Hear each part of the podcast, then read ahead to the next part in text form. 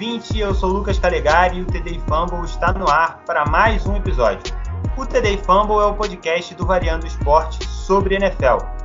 Dois amigos apaixonados pela bola oval se reúnem semanalmente para simplesmente bater um papo e compartilhar esse amor pelo esporte.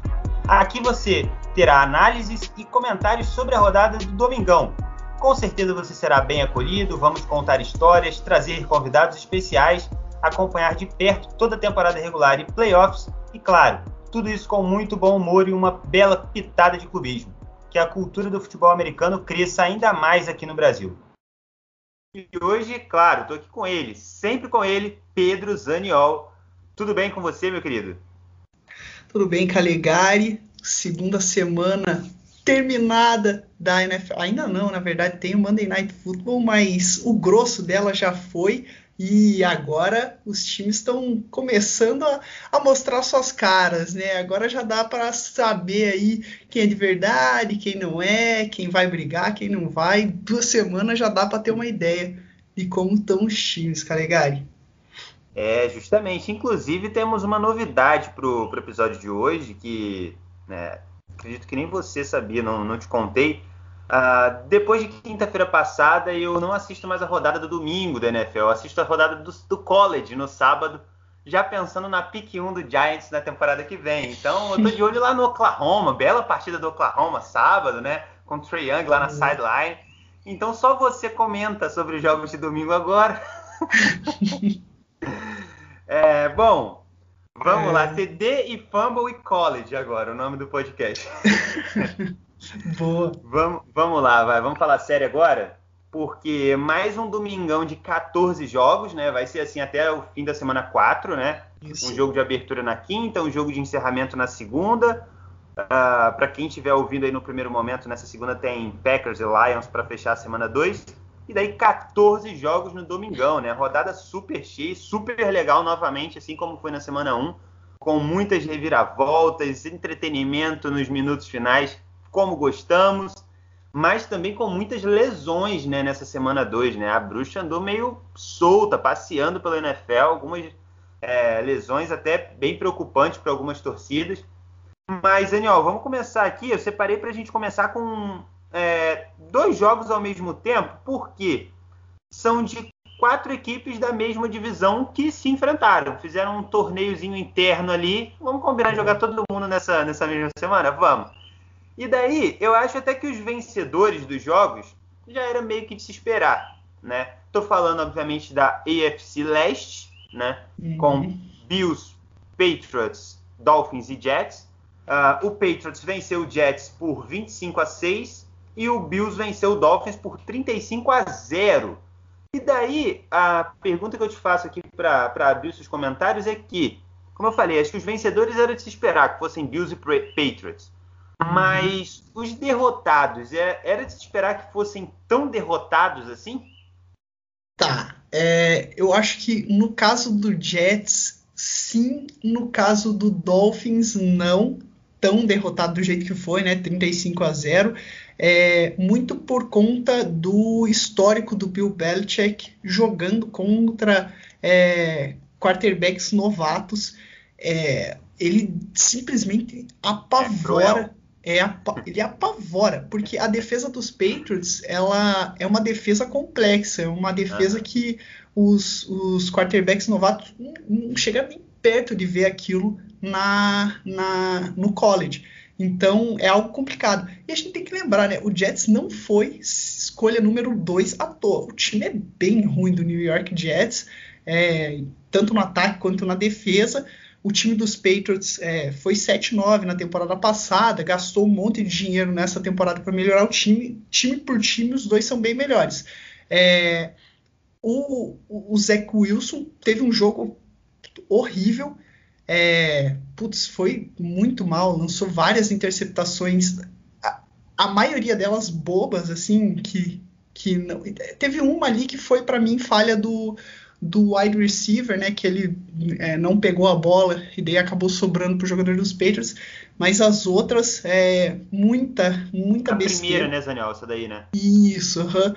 e as outras, muita besteira dele, mas é, algo, né, para a torcida do Jets não se desesperar, o segundo jogo da carreira dele contra o Bill Belichick, uma ótima defesa dos Patriots, e ele deu bons sinais, né? Ele, ele é, tem um braço muito forte, ele dá lançamentos maravilhosos, só que a diferença né, dos defensores do college para a NFL é muito grande e às vezes o jogador não está acostumado a isso. Lá na NFL o cara tá é, na, no college o cara tá um passo atrás, fala, dá para lançar essa bola na NFL não dá. O cara tá um passo atrás, ele chega nessa bola, tem que ser um passe muito perfeito. E ele mostrou sinais legais, assim, ele não não não parou de tentar passar, não não não se desesperou, mas foi um jogo muito ruim, assim, é, é, vai ter que pegar esse jogo e aprender muito. É, do lado dos Patriots, o Mac Jones, ele você vê assim dos, dos cinco quarterbacks novatos, né, dessa classe, ele claramente é o que consegue, tipo, ele não tem o, o melhor braço, ele não dá esses lançamentos tão espetaculares que nem os outros mas ele é o cara que está mais preparado, assim, ele é muito inteligente, ele não comete erros bobos, ele consegue é, já analisar as defesas adversárias é, num nível acima do, dos outros e ele tem um toque na bola muito bom. É, ele não consegue lançar a bola lá 60 jardas, que nem o Zach Wilson, que nem o Trevor Lawrence, mas ele consegue aqueles passes mais curtos, ele tem muita, muita pontaria. E Tem um temperinho bom ali. Isso, perfeito. Que nem o Paulo Antunes ele gosta de botar uma mostarda na bola. Ah, bota na medida certa. Perfeito, cara. Teve é, nessa jogada, nesse jogo teve uma, uma jogada maravilhosa que ele fez é, pro número 15, se eu não me engano, o Nelson Ogler, que foi um passe assim por cima da defesa muito muito perfeito e cara, foi, foi aquilo. Ele fez o necessário para o time vencer. Não foi um, um, um, incrível jogo do Mac Jones, mas também não, não fez nenhuma besteira. O Zach Wilson, por outro lado, foi, foi bem mal. A pergunta agora é, Daniel, você gosta de mostarda no sanduba, no cachorro quente que eu não? gosto, é que eu gosto. boa, boa. É, bom, sobre isso daí que você falou do, do Bill, né, Belichick, aterrorizar os os rookies, né, os QBs rookies, eu tenho aqui uma info aqui da, que o próprio site da NFL disponibiliza para gente.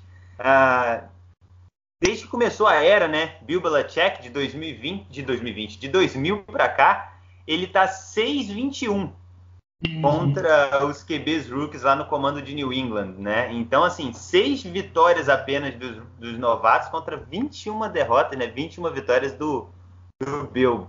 É, é a segunda é a segunda maior quantidade de derrotas dos novatos contra um, um red coach, né, nesse espaço de tempo. E, bom, eu concordo com tudo isso aí que você falou, cara. Só uma coisa, assim, que eu queria destacar com relação ao, ao Zach Wilson, né, e, e ao Jets, uh, que eu acho que, pelo menos assim, eu espero, né, que o pensamento lá em Nova York seja, seja esse, né, de que essa é uma temporada que é pro Zach Wilson mesmo errar, Nossa. forçar um pouco, né? Ah, sentiu, é, é, o moleque tem dois jogos na liga, né? Não tem dois uhum. anos, né? Sentir como é que é, ver até onde que ele pode explorar mesmo dele, né? E tudo mais. E o time tentar se reorganizar em volta dele, né? Acreditar no, no, no futuro dele, né? Comandando a franquia e tentar montar uma equipe melhor para a próxima temporada, com mais uma Perfeito. escolha alta aí no draft e tudo mais porque não tem condições do time entrar para bater de frente já nessa temporada, né? Bem isso. Uh, é, e daí eu, eu acho que o, as quatro interceptações que ele sofreu foram mais ou menos isso aí que você falou mesmo. E até esse pensamento que eu falei, né? Que acredito que, que deva ser o pensamento lá da equipe de Nova York. Acho até que pelo que foram as interceptações, a última principalmente, transparece muito isso, né? Ó, eu vou arriscar aqui, tá ligado? Uhum. Pode ser que dê, pode ser que não dê. Não deu, a última então foi. Não tinha como dar de jeito nenhum, porque não foi nem perto para um jogador do Jets, mas enfim. É, como você falou, no college ele estava acostumado também a fazer isso, né? Braço forte, vamos para cima, né? Comandando isso. a BYU. Mas enfim, uh, acho que o torcedor do Jets não precisa se desesperar também. Não, não. Sobre Bills e Dolphins, cara, 35 a 0 e o Tua saindo de campo machucado, né, Zanhol? Acho que isso talvez preocupe mais até o torcedor do que o 35 a 0, né? Então, cara, eu tenho para esse jogo, confesso que eu tenho alguns é, algumas críticas pesadas aí. Eu vou ter que vou ter que soltar isso para o mundo. Palavras porque... duras, então, nos próximos instantes aqui. É, primeiro que esse jogo não, não foi muito, não foi nada legal, né? Um jogo bem ruim. Nenhum dos dois ataques jogaram bem, por incrível que pareça, né? O, o, o time do Bills fez 35 pontos, mas não foi ainda um grande jogo do time dos Bills. Ok, a defesa do Dolphins é bem boa, mas fez o que precisava para ganhar, ganhou. É, e do lado do, do, Dolphins foi, putz, foi feio de ver o ataque jogando é, depois que o Tua se machucou. E ele se machucou muito no começo. É, o, o Brissett não, não conseguiu jogar bem. E, cara, o que eu queria falar é que é, eu acho que o Tua não vai dar boa na, na NFL. É, eu, eu tô vendo a situação do Tua muito parecida com a do Mitch Trubisky no ano que ele foi draftado, que o Bears pegou o Mitch Trubisky na terceira escolha e logo, logo depois não, mas na décima e na décima segunda escolha vieram o Deshaun Watson e o, e o Patrick Mahomes e a torcida do Chicago Bears ficou por muitos anos aí se arrependendo é, eu acho que vai acontecer a mesma coisa em Miami. Os caras pegaram o Tua na, na, na seguinte, o Chargers pegou o Justin Herbert e ele é um bilhão de vezes melhor que o Tua, mas é assim, absurdo. E, e, o Tua, ó, eu vou fazer uma comparação que eu acho que eu nunca vi alguém fazer. Vão me chamar de louco, mas não tem problema. Mas para mim, o Tua é muito parecido com o Daniel Jones jogando. É, Caramba! Primeiro que assim, o Daniel Jones, ele lança a bola bem, tem muita gente aí que mete o pau nele, mas lançando a bola ele, é, ele vai bem. O Tua é ainda melhor que o Daniel Jones lançando a bola. É maravilhoso. A, a bola que o Tua manda é sensacional. Qual que é o problema do Tua? Ele só consegue. Ele olha o primeiro jogador e manda nele. Quase sempre ele acerta, né? Só que se esse primeiro jogador tá marcado, o Tua não sabe o que fazer. E no college ele jogava em Alabama, que é tipo um time que normalmente o primeiro jogador tá sempre livre. Então ele sempre olhava, o cara tava livre, ele mandava a bola na mão do cara e era perfeito. Se esse cara não tivesse livre, na época do college, ele, era, ele tinha o mesmo atletismo que o Daniel Jones tem hoje. Então ele conseguia lá fazer tipo um Kyler Murray, assim, um Russell Wilson, ele ficava correndo, um cara ficava livre e lançava a bola nele depois que ele teve aquela lesão dele e na NFL, ele não consegue mais fazer isso. Então, ele é muito dependente da primeira bola. E é, outro problema que ele tem é com as lesões. Mais uma vez, ele se machucou. A linha ofensiva não é tão boa. Então, eu acho que a carreira do Tua não vai durar mais muito tempo na, na NFL. Acho que o Dolphins, com esse time que eles têm, eles não estão não tão querendo perder jogo para pegar escolha grande no draft. Eu acho que eles querem ganhar o quanto antes. E o Tua parece não ser o futuro da franquia. É, é difícil falar isso para um cara que não tem nem 16 jogos como titular, mas não não me passa confiança nem um pouco. O Tua teria que realmente ser uma revolução assim é, para ele para ele virar um grande quarterback lá em Miami. Você acha que ele, de, de, uma certa forma, você falou que ele né, jogou em Alabama e tal, sempre tem bons times, né? Ele pode uhum. ter sido, entre aspas, mal acostumado a. Que nem você falou, sempre a primeira opção estava disponível, né? Uh, o time Sim. todo ali colaborando, e daí, não que o time do Miami Dolphins não colabore com ele, mas na NFL é outra situação, né? É, uhum. As defesas, como você falou agora há pouco, são bem mais é, ativas, né? Espertas e e, enfim, estão sempre em cima do lance, né? É, então, é, é difícil, né? Porque o Jalen Hurts e o Mac Jones também jogaram em Alabama e os dois estão indo bem na NFL até, até agora, né? Nessas duas primeiras semanas. O Jalen Hurts no começo do ano passado. É, eu acho que a lesão tem muito. Tem aquela lesão no, no quadril que ele teve, né? No, no último ano dele na, na, em Alabama. Teve, é, é algo bem sério, assim, que piorou o jogo dele Mas, cara, já existiam sinais, assim, há vários, é, vários é, dias mostrando que nem o Dolphins confia muito no, no Tua.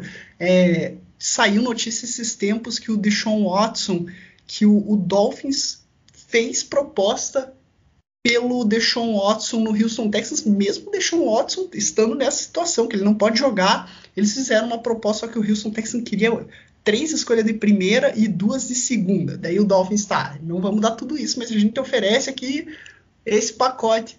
Então já, já davam sinais. É, os jogadores que jogaram em Alabama com os dois, o Devonta Smith, o Jalen Waddle, foram perguntados, né? Entre tu e Mac Jones, quem que você prefere? Todos responderam Mac Jones meio que sem hesitar, não teve aquele negócio assim, ah, não, os dois são grandes jogadores. Todos responderam Mac Jones. Então, tem alguns sinais aí de que o Tua. Mas é isso, né, cara? A gente não pode descartar. O cara pode, pô, estudar muito, né? Melhorar, evoluir, mas pelo que eu vi até agora, não, não tem um futuro legal o, o Tua. Boa.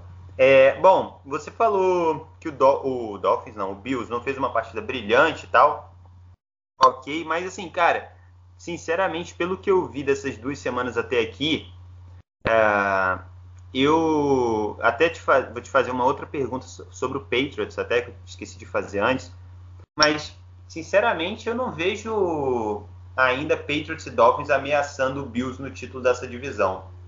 Mesmo o Bills tendo dado aquela paçocada contra os Steelers na semana 1, eu acho que quando chegar dentro da divisão ali mesmo, os confrontos da divisão são muito importantes né, para definir uhum. o campeão da divisão.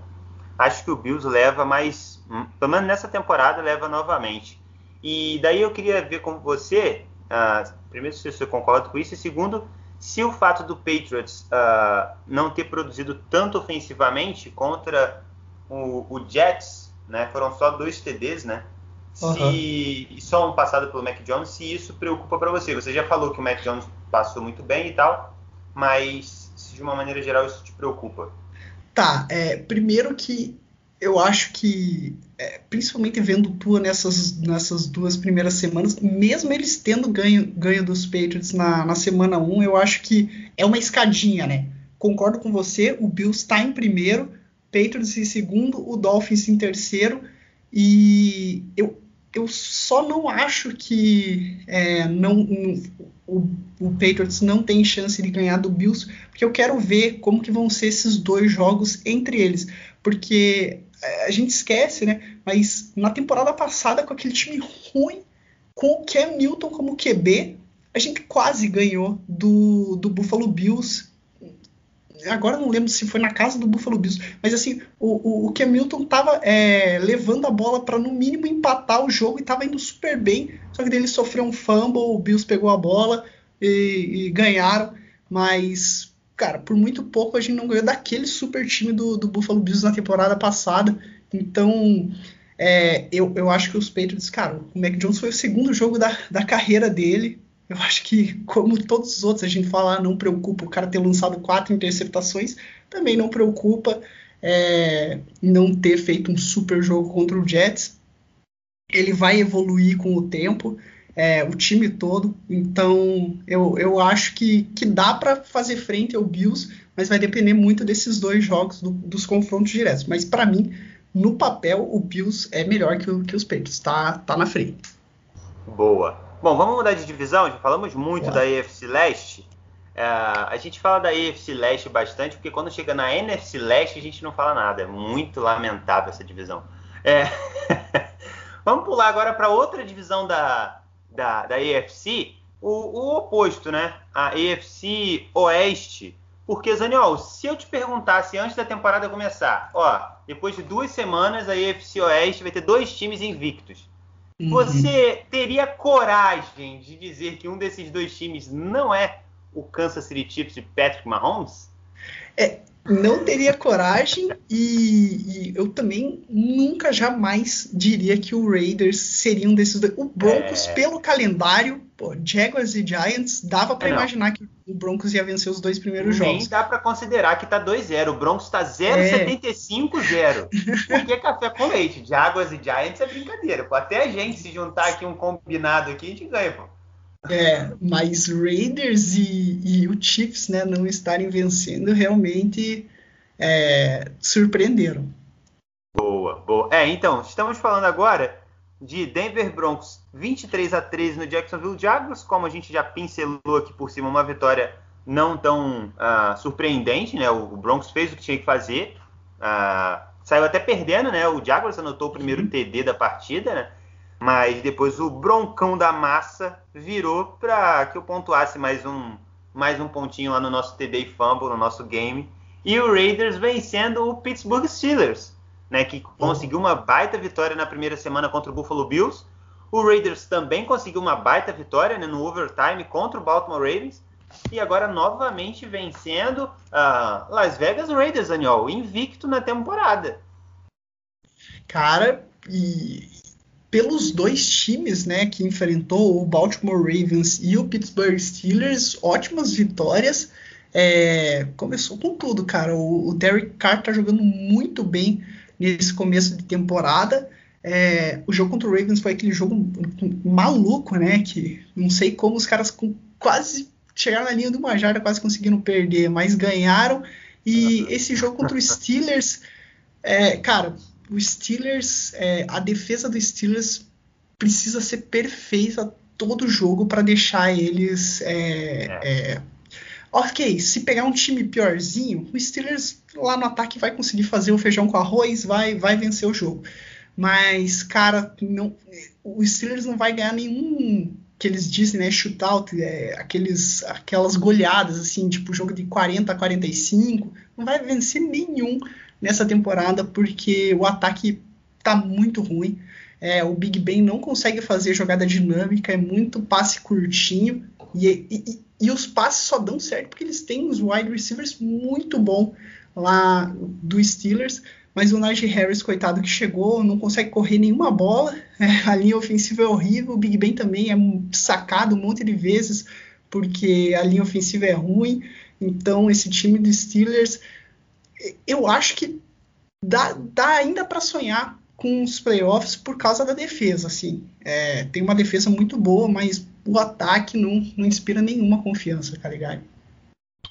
É, e você falou aí da defesa dos Steelers, o TJ Watt saiu contundido, né? Uma preocupação aí para o torcedor do, dos Steelers nessa partida. Um jogador importantíssimo para que essa defesa tenha o seu desempenho excelente aí, como você falou, né? Perfeito. É, na, na, primeira semana contra o Bills, eles só ganharam porque com quatro jogadores eles estavam pressionando muito o Josh Allen e muito hum. porque o TJ Watt fez uma jogada uma jogada, um jogo incrível. É, hoje, é, no, ontem, né, no jogo contra o, o Las Vegas Raiders, é, eles não estavam conseguindo che chegar com quatro, quer dizer, até estavam chegando, né? O TJ Watt teve um fumble em cima do Derek Carr, mas depois que ele se machucou, começaram a precisar mandar blitz e daí ficou aquele cobertor curto, né? Tanto que teve um, um touchdown do Henry Ruggs é, de muito longo, nem sei de quantas jardas foi, mas foi um passe maravilhoso. Porque é isso, né? Precisou mandar blitz, o cara ficou sozinho lá é, contra o, o, o, marcador, venceu na velocidade e fez o touchdown. Então, o TJ Watt realmente é muito importante para esse time. É, a gente ainda não sabe a gravidade da lesão, mas se for séria, daí, putz, daí complica demais para os Steelers essa temporada. É, é, vamos torcer aí para que não seja nada grave. Uh, bom, TJ Watt, jogador que eu escolhi para ser o melhor defensor da temporada, né, lá no nosso primeiro episódio de prévias, né, da, antes da temporada começar porque é de fato um cara, né, um expoente dessa defesa do, do Steelers. Ô, Daniel, só que uma estatística curiosa é, da partida: Raiders e Steelers combinados tiveram um total de 91 jardas terrestres neste jogo. Essa é a pior marca da história do confronto com que tem 30 jogos no currículo, tá? Essa é a pior marca dos dois. Combinados, são 91 jardas terrestres, ah, somando aí Raiders e Steelers. Incluindo jogos de playoffs, tá? Nessa, nessa conta uhum. de 30 jogos. Não, esse histórico de confronto, esse confronto né, é muito histórico. E, e cara, o, o, Raiders a gente já meio que imaginava, porque o Josh Jacobs, o, o running back principal dele, estava machucado, não jogou. E, e, cara, mas os Steelers gastaram uma primeira escolha num running back e não pode botar o cara para correr porque não tem linha ofensiva. Eu acho isso muita burrice, cara. E, e, já tá muito claro, né? Já avisaram isso, tipo, um monte de especialista falando que não adianta nada você ter um running back bom se você tem uma linha ofensiva ruim. O Steelers fez essa cagada aí de investir na, na linha ofensiva e putz, de não investir na linha ofensiva e coitado do Najee Harris, né? É um baita jogador, mas não consegue. Ele pega na bola já tem dois caras em cima dele, não consegue fazer nada. Ó, e só pra gente fechar essa, essa partida, duas curiosidades aqui sobre os QBs, né, titulares. Do lado dos Raiders, o começo de temporada do Derek Carr, impressionante, hein? 62 passes completados de 93 tentativas, dá um percentual de 66,7, um bom aproveitamento né, de passes completados. 817 jardas, Daniel, em apenas dois jogos. Dá uma média de mais de 400 jardas, quatro touchdowns, né? Uma média de dois por jogo, e 2-0 aí pro, pro Las Vegas Raiders. Derek Carr é chamado de MVP na timeline ah, do Twitter, tá, Daniel? Mas tá jogando bem mesmo. E, e do lado do, do Big Ben, é, 2-6 para ele na carreira versus o, o Raiders, tá? é, empata com a pior com, a, com o pior aproveitamento da, da, da, sua carreira né, contra qualquer adversário. Porra. É, é curioso tá entalado, aí. Tá entalado, é, né? tá entalado, tá entalado. Uh, o outro jogo, Broncos e Jaguars, você quer, você quer destacar alguma coisa? Ou... Então, é, o, o, destacar é que o Trevor Lawrence, a gente falou assim, né, que, putz, teve um jogo ruim, é, o que preocupava, ele teve bons momentos, mas momentos muito ruins. O que preocupava era que foi contra a defesa do Texans. E agora pegou a defesa do Broncos, que é melhor que o Texans, e foi pior. Não, não mostrou evolução. É, a, o primeiro drive foi legal, o passe para touchdown dele, do Marvin Jones, de 25 jardas, foi maravilhoso. Você falou, opa! Ele mostra, ele faz essa jogada, você dá aquela animada, você falou, pá, esse cara aí é fera. Mas depois a defesa pegou o jeito e, nossa, destruiu o coitado do, do Trevor Lawrence. Mas também não tem muito o que fazer. A linha ofensiva dele é ruim, o cara tem que correr para sobreviver. É, os wide receivers dropam bola, não, não conseguem se desmarcar, então tá difícil a vida dele, coitado. Mas não, não mostrou evolução do primeiro para o segundo jogo. Acho que foi até pior nesse segundo jogo. Mas é isso, né? Jogando no Jaguars, vai, vai ser difícil para ele. É, é mais ou menos aquele pensamento que nós passamos lá no começo do Zach Wilson, né? Isso. Lá no Jets. Uh, enfim. Seguimos aí com o Broncão também 100%, né? Ah, que beleza. O... Essa semana, caramba, me fugiu agora qual jogador do Broncos deu a declaração falando que não sentia algo tão especial desde Peyton Manning. Falou isso pro, pro Ted, né? Ted Von Miller. Von Miller, exatamente. Nossa. Exatamente, exatamente. Que jogou Falou. muito o Von Miller. Deu um Sim. sec, tá, tá jogando muito. Pois é. Boa, show de bola. Bom, vamos lá então agora de. Vamos passar para a NFC, né? Vamos falar de vencedor na NFC. Uh, ah, o Chicago Bears, mas ainda mantendo aí essa questão de QBs que tiveram problemas com lesão nessa semana, né? Porque o Chicago Bears venceu o Cincinnati Bengals 20 a 17. Tivemos mais de Justin Fields em campo do que na semana 1, porém, uh, muito por conta de que o Andy Dalton saiu machucado, né? É, cara, e isso que é uma sacanagem, né? Porque a torcida do, do, do Bears, o que ela mais quer é o Justin Fields jogando. Só que, putz, lesão do Andy Dalton, ninguém deseja isso para ele. E o que é mais é, curioso, né? É que o time do Bears estava jogando muito bem com o Andy Dalton e piorou bastante com, com o, o Justin Fields. É, interceptação até. Isso, só tava 7 a 0 né, quando o, o Andy Dalton se machucou, daí você pensa, pô, mas 7 a 0 eles fizeram 20 pontos, Justin Fields destruiu. Nananina não. Foi simplesmente porque a, o Joe Burrow soltou três interceptações, a defesa do, do Bears é. destruiu, e dessas três interceptações, dois field goals, porque o Justin Fields não conseguiu fazer nada, e um touchdown, porque daí a defesa falou: bom, se você não vai fazer ponto, então eu resolvo aqui, faço eu mesmo. E daí os caras pegaram uma interceptação e retornaram para TD. Então, se você imaginar aí que desses 20 pontos, é, 13 deles nas costas da defesa e os outros 7 do, do Andy Dalton. É, só que, cara, foi o primeiro jogo da vida do Justin Fields na NFL e ele nem estava preparado para isso, né? Não foi tipo, ah, não, ó, fica uma semana inteira treinando. Vamos te colocar no domingo, hein? Isso, o cara entrou na fria ali, tipo, vai, vai filhão, tá ligado? E daí, ah. é, não tem muito o que fazer. É, conseguiu a vitória, que é, que é o mais importante. Mas, cara, temos que ver como é que vai ser essa, essa lesão desde Dalton.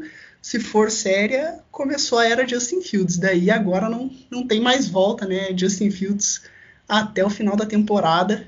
Acho que vai, vai ser bem legal esse ataque do, do Bears com o Justin Fields. Ele traz um dinamismo é, muito diferente. Eu, eu tô muito afim de ver ele jogar um jogo inteiro como titular.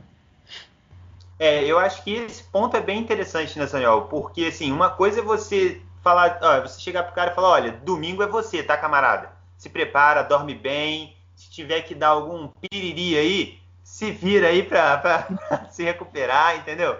Mas outra coisa é você tá ali na sideline de bobeira, entendeu? Vamos lá, time! Você quer? Do nada alguém vira pra você, bota o capacete aí, vai filhão, que nem você falou que eu acabei morrendo de rir aqui, cara. Referências, né? Quem entendeu, entendeu aí o vai filhão.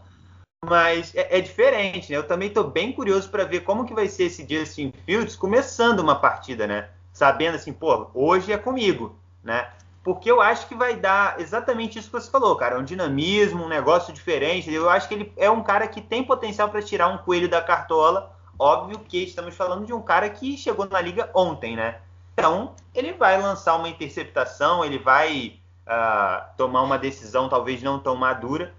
Uh, o torcedor dos Bears espera que não tantas, né? Mas ainda está num período ainda disso acontecer, é, sem grandes problemas. Eu, Mas, eu Caligari, acredito.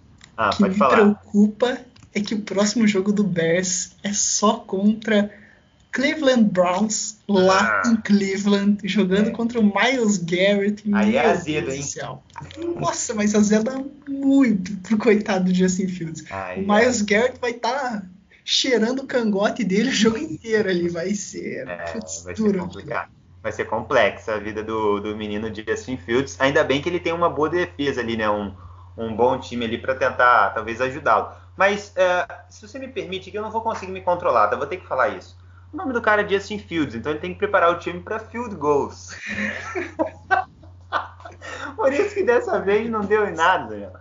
Pô, que piada péssima. Perdemos aqui algumas, algumas, algumas pessoas de audiência agora, depois dessa piada horrível, mas vamos lá. Uh, o Bears chegou na primeira vitória né, na temporada, ficou 1-1, e o Bengals chegou na primeira derrota também. Esperava que, que acontecesse lá na semana 1, aconteceu na semana 2.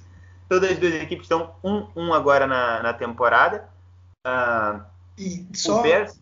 Ah, pode não, falar, vai. Rapidinho do Bengals, cara, que putz, também mandaram mal, né? Foi meio que o Steelers, assim. O Joe Burrow teve o, o, ligamento rompido na semana, na temporada passada, sabiam que a linha ofensiva era ruim, pegaram o Jamar Chase no draft. Ok, é um, é um bom wide receiver, é um bom wide receiver, jogou com o Joe Burrow em LSU, mas, cara, o Joe Burrow nesse jogo aí, os caras ele não teve sossego, toda hora estava em cima dele, por isso que ele soltou três interceptações, é, foi sacado um monte de vezes, e essa linha ofensiva é muito ruim, coitado do Joe Burrow, vai sofrer jogando atrás dessa linha.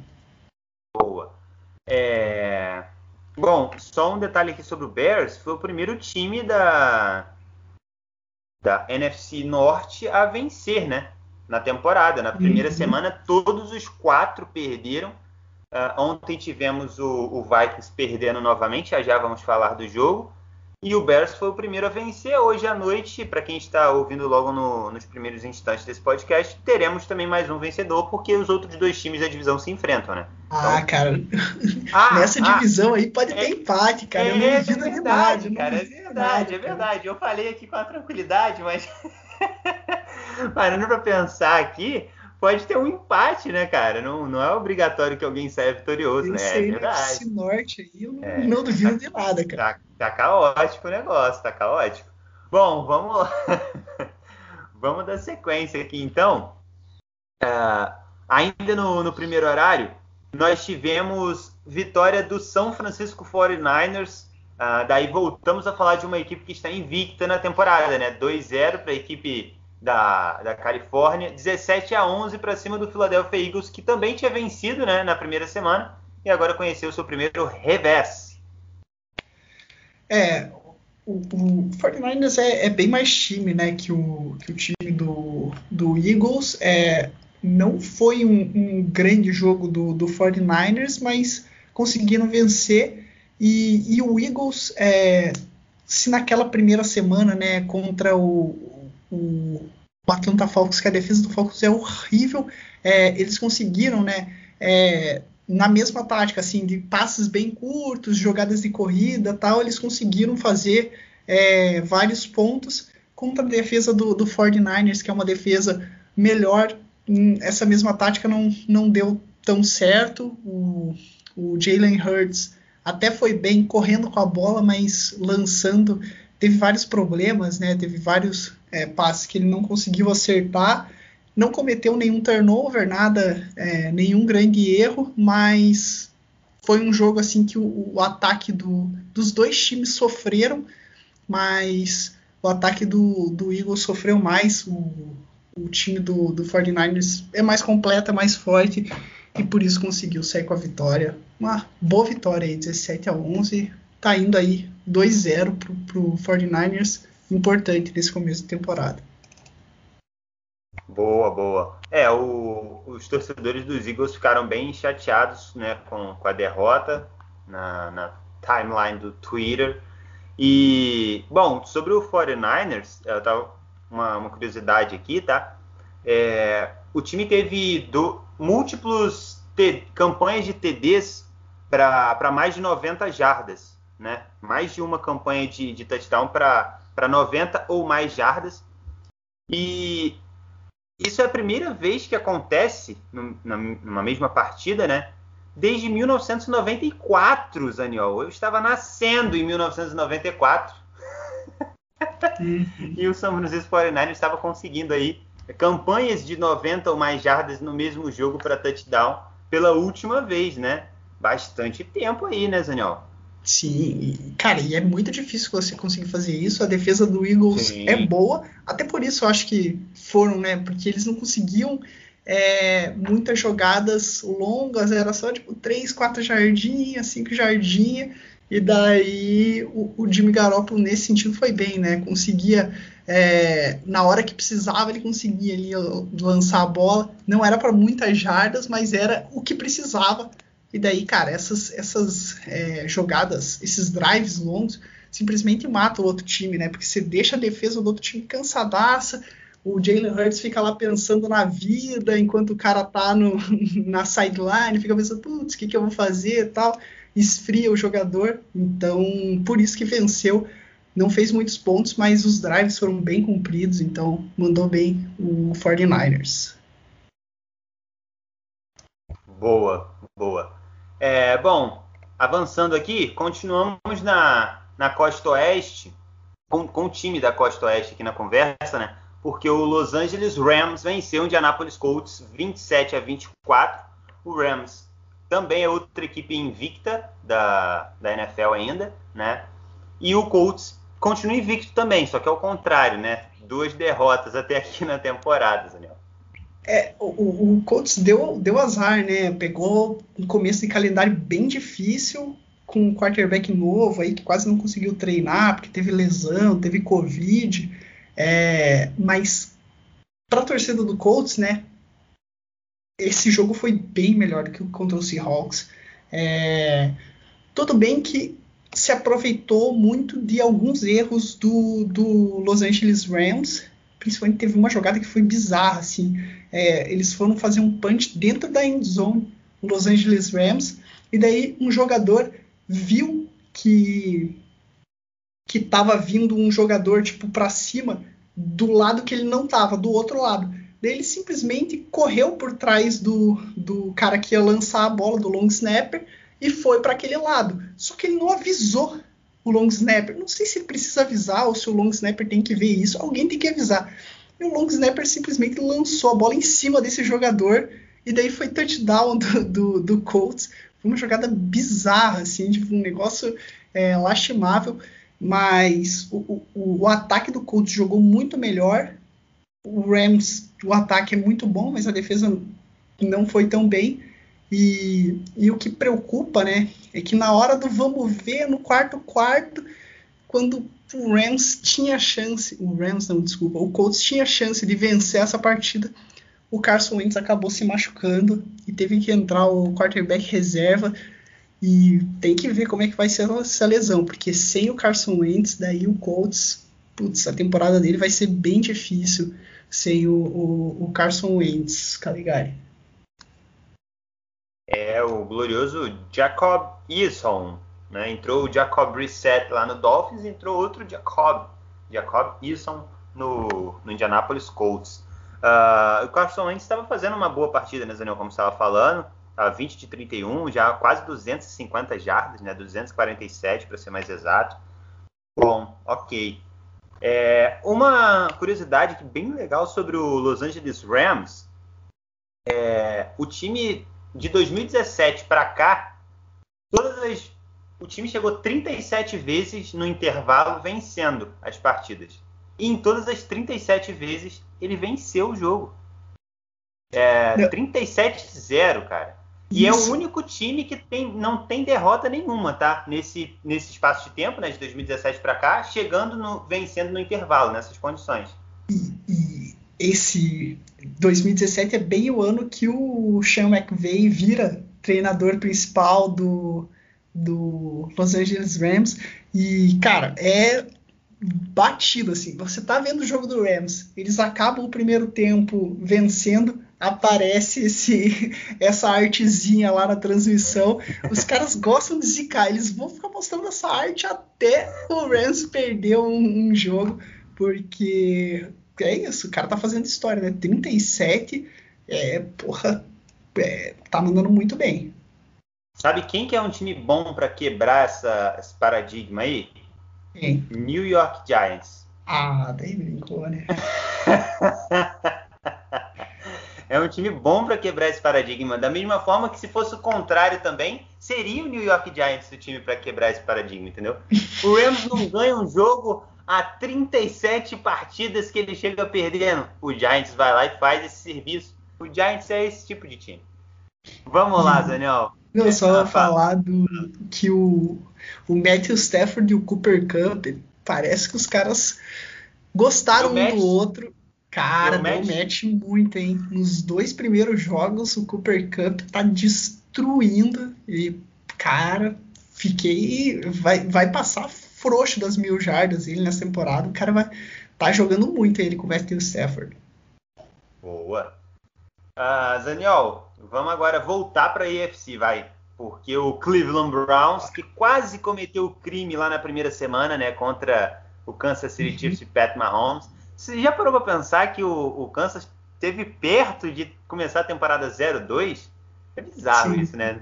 Não existe se, né? Mas, cara, o Kansas City Chiefs esteve perto de começar a temporada 02. Olha que loucura. Você vê como é que o nível da liga tá bem elevado e bem legal, né? O Chiefs é um dos grandes favoritos ao título, mas hum. não vai ser moleza, né? Ah, assim como o Bucks também já passou por problemas, né, o atual campeão. Mas vamos lá. Cleveland Browns venceu a sua primeira partida 31 a 21 para cima do Houston Texans, que começou a temporada todo mundo achando que ia ser ali um cachorro morto, né? Que todo mundo ia bater, fazer o, o que bem entendesse. Venceu o primeiro jogo e nesse jogo contra o Browns chegou a estar tá liderando, meteu ali um calorzinho, né?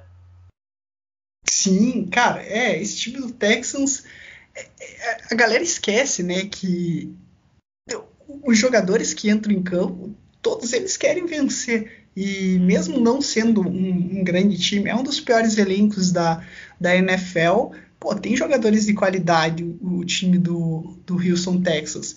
E foi muito bem contra o Jaguars e estava indo muito bem contra o Cleveland Browns.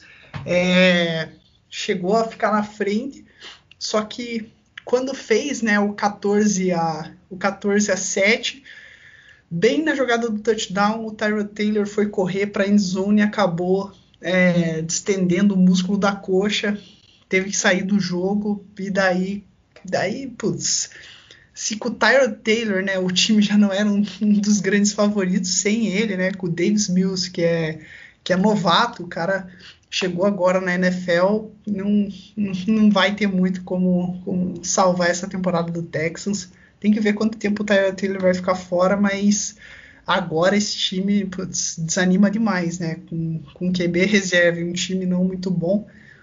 O, Browns fez dever de casa, né? Fez o que tinha que fazer, ganhou sem, sem sem muito susto ali, ganhou na tranquilidade, depois que é, abriu 10 pontos no placar, foi, foi levando isso até o final e, e venceu bem. É, é, é, o importante, né? Tem que, tem que vencer esses jogos, não pode dar essas bobeadas. Boa. É, só um detalhe aqui que eu vim conferir, tá? Semana 6 tem Rams e Giants em Nova York. Olha, na verdade, em, em, Nova Jersey, né? No MetLife Stadium. É, aí tá aí, ó. Rams chega no intervalo vencendo, o Giants quebra o paradigma. Bom, seguindo aqui para a gente fechar esse primeiro, essa primeira faixa de horários, Daniel, uh, o Carolina Panthers, mais um invicto, né? Na, na NFC nós temos quatro invictos ainda. Uh, o 49ers, que nós já falamos, o Rams, o Panthers, tá 2-0 também, e o Bucks, que a gente vai falar daqui a pouco. E na AFC uhum. só mais dois, né? O Raiders e o Broncão da Massa, o Broncos. O Panthers venceu o New Orleans Saints 26 a 7 num duelo de divisão, né? Todos dois, um dos dois ia sair 100%, né? Porque todos os dois venceram na, na semana de estreia. E, e aí, o que você tem que falar desse jogo? O Saints na primeira semana empolgou demais, né? O Winston lançando 5 TDs, 38 a 3 no Green Bay Packers. Ah, e o Panthers venceu o Jets se eu não estou uhum. enganado. Né? É, isso, venceu o Jets. E o que, o que dá para dizer é que aquele primeiro jogo foi o jogo perfeito do, do New Orleans Saints contra o Packers. No ataque deu absolutamente tudo certo. O, o, o James Winston, porra, o cara soltou mais touchdown do que passe errado. Então ele destruiu naquele jogo.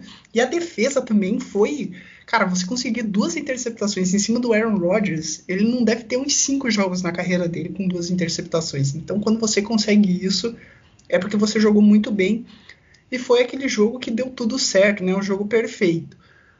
Nesse jogo, o, o, o ataque do Panthers foi muito bem, conseguiu parar a, a defesa do, do New Orleans Saints, que é muito boa, só que estava com algumas lesões, né? Teve o Marshall Lattimore machucado, isso putz, acabou fazendo falta. E daí o James Winston, o ataque né, do, do New Orleans Saints voltou à realidade, né?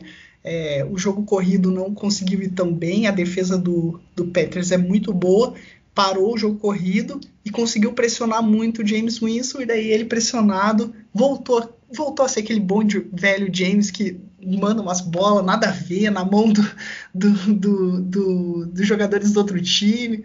Aí não, não tem muito o que fazer milagre, né? O primeiro tempo, principalmente, foi, cara, foi total do Carolina Panthers. Eles destruíram no primeiro tempo. E daí, no segundo tempo, eles só foram mantendo aí a vantagem e venceram o jogo. É, eu acho que foi uma vitória boa para o Panthers, dá para se empolgar aí 2 a 0 É um time que é, começa bem e já joga quinta-feira contra o Texans sem o Tyrod Taylor, então é um time que, que pode surpreender aí nesse começo.